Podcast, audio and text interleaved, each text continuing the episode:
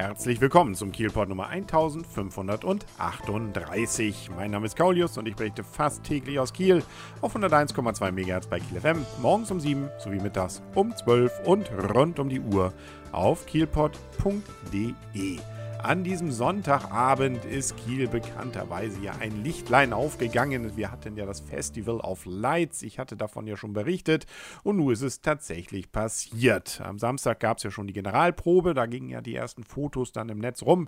Und jetzt konnte jeder das dann nochmal von 17 bis 20 Uhr live erleben. Und äh, ich muss sagen, erstmal war ich schon mal davon beeindruckt, wie viele Leute da noch unterwegs waren. Das war ja fast Hochzeit zur Kieler Woche auf dem Rathaus Rathausplatz war es proppevoll und auch um den kleinen Kiel herum und in den Straßen daneben und davor war richtig was los. Und äh, das äh, eben durchaus wahrscheinlich auch deswegen, weil um diese Jahreszeit sonst in Kiel ja eben nicht so viel Spektakuläres passiert. Deswegen Dank an Kiel Marketing, dass das möglich gemacht wurde. Was dann zu sehen war, war, dass insbesondere das, äh, der Rathausturm und das Rathaus selber sowie das Opernhaus äh, mit großflächigen äh, ja, Lichtilluminationen versehen wurden. Das heißt, das sah aus wie überdimensionale Dias, die aber genau auf die Gebäude wohl auch zugeschnitten waren. Und insbesondere am Rathausturm oben, da sah man dann auch bewegte Bilder. Da lief dann auch immer mal zum Beispiel ein Schiffchen vorbei oder andere grafische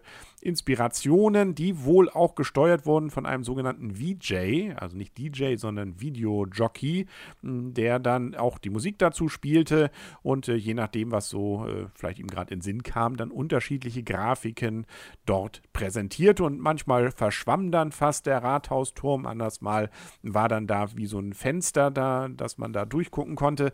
Also das äh, sah schon nett aus. Jetzt muss man sagen, die überste Spektakularität, Spektakularitätsgröße war vielleicht noch nicht erreicht, aber da kann man sicherlich dann noch ein bisschen ausbauen. Insbesondere so ist es wohl auch bei den ersten solchen Veranstaltungen auch in Berlin gewesen, dass dann auch noch mehr bewegte Bilder auch an den großen Flächen zu sehen waren. Das hat man jetzt hier noch nicht hinbekommen, aber das soll vielleicht noch passieren in den nächsten Jahren.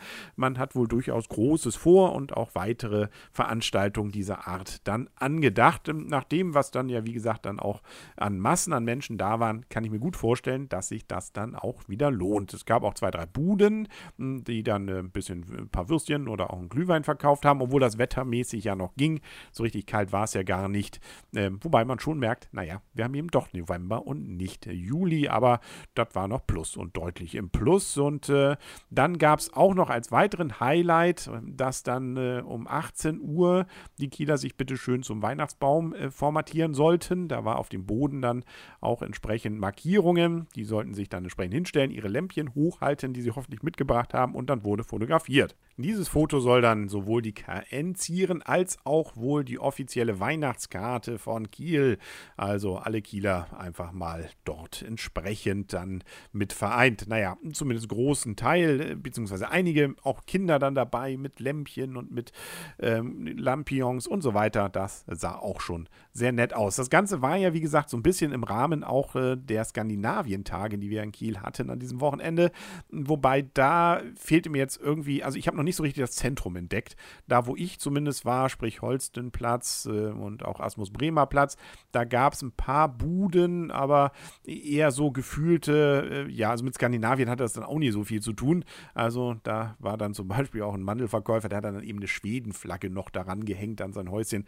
Ja, ein bisschen konnte man es ahnen, aber ähm, das, äh, ja, da ist, glaube ich, auch noch ein bisschen Luft nach oben. Aber vielleicht habe ich nur das Zentrum nicht gefunden. Das kann natürlich auch sein. Man konnte übrigens auch auf dem Rathausturm fahren. Das war auch sehr früh schon sehr weit dann ausgebucht. Das haben wohl viele dann auch in Anspruch genommen an diesem Abend. Dann sich die Illuminationen dann auch mal von oben anzugucken. Also kurz gesagt, eine schöne Sache, die dann sogar noch mit einem Feuerwerk gekrönt wurde.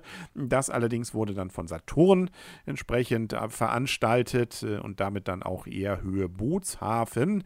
Das heißt, ähm, die Leute, die nämlich dann auf dem Rathausplatz waren, die sind dann alle fluchtartig, mehr oder weniger, versucht da irgendwie um die Ecke rumzukommen, damit man davon noch was sehen konnte.